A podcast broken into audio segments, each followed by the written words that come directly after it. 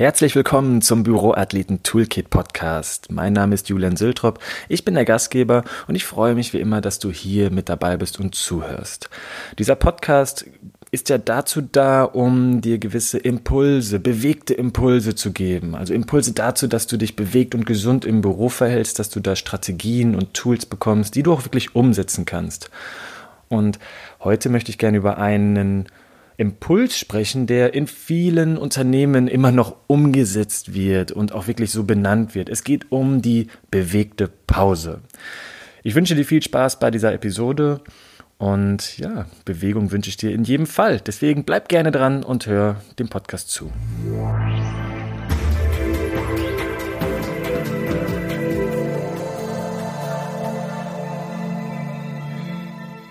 Die gute alte bewegte Pause. Ja, sie wird sehr gerne immer noch in vielen Unternehmen platziert.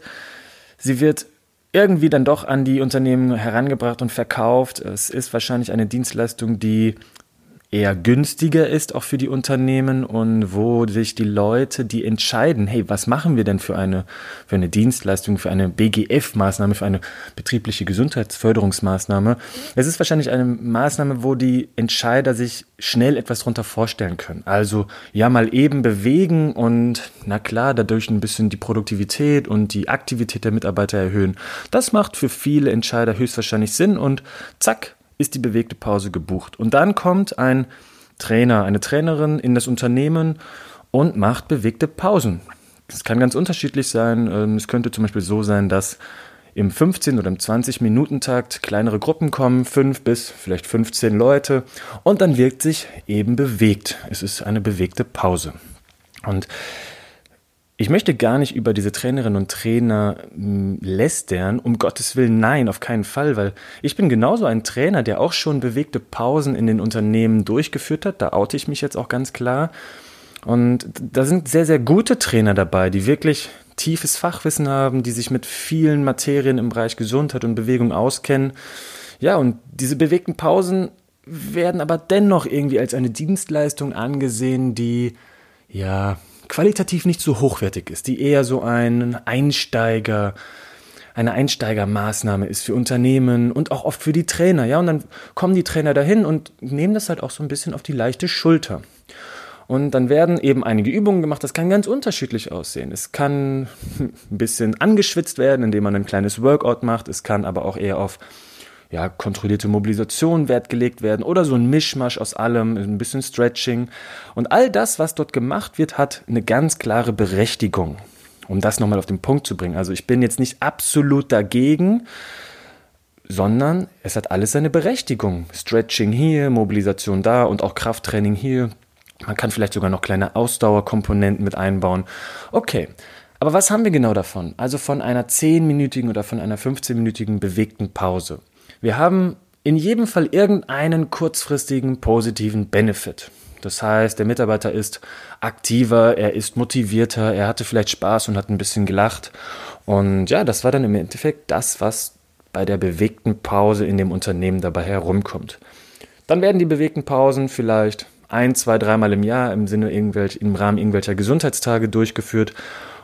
Und das war's dann. Leider. Manchmal sind, gibt es dann noch kleinere Gruppen, die sich ergeben, dass dann irgendein, Unter äh, dass irgendein Mitarbeiter aus einer Abteilung zum Beispiel dann die bewegten Pausen weiterhin anbietet. Er sagt, hey, ich mache das für euch. Jeden Dienstag, 12.30 Uhr, treffen wir uns in dem und dem Raum und dann machen wir 10, 15 Minuten die bewegte Pause. So, und dann kommen auch da wieder vielleicht einige hin. Ich habe auch schon mitbekommen, manchmal fällt es dann auch aus, weil die Lust ist nicht groß genug, das Wetter ist zu schön oder, ah nee, danach habe ich das Meeting, dann, ich schwitze da immer, das ist irgendwie zu anstrengend. Also es gibt dann wieder diese vielen Ausreden. An sich super, dass sich Leute zusammensetzen, zusammenkommen und sich bewegen. Das ist auf jeden Fall sehr, sehr cool.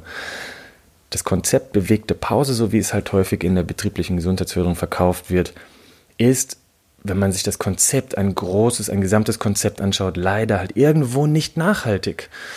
Es hat alles seine Berechtigung, alle Übungen kann man einfach mal so machen. Im Grunde ist es fast egal, was man in diesen 10, 15 Minuten macht, wenn es eine einmalige oder eine zweimalige Sache ist.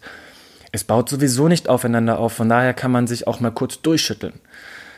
Nun, aber ich habe eine gewisse Skepsis, was das Konzept bewegte Pause angeht und verpacke eben Mobilisation, Ansteuerung von Gelenken, gutes Stehen, wirklich auch in tiefgründigere Themen, in tiefgründigere inhaltliche Aspekte, sodass das Wissen einerseits der Büromitarbeiter größer wird und mehr wird, dass das Ganze auch immer wieder mit motivationalen Aspekten gefüttert wird, also durch Stories, durch Geschichten, durch eigene Fehler, die ich begangen habe. Und dann kann man eben so ein Thema Bewegung mit den verschiedenen Facetten einfach umfangreicher an den Mitarbeiter heranbringen. Das heißt, die Leute wissen wirklich, was sie machen können für sich individuell.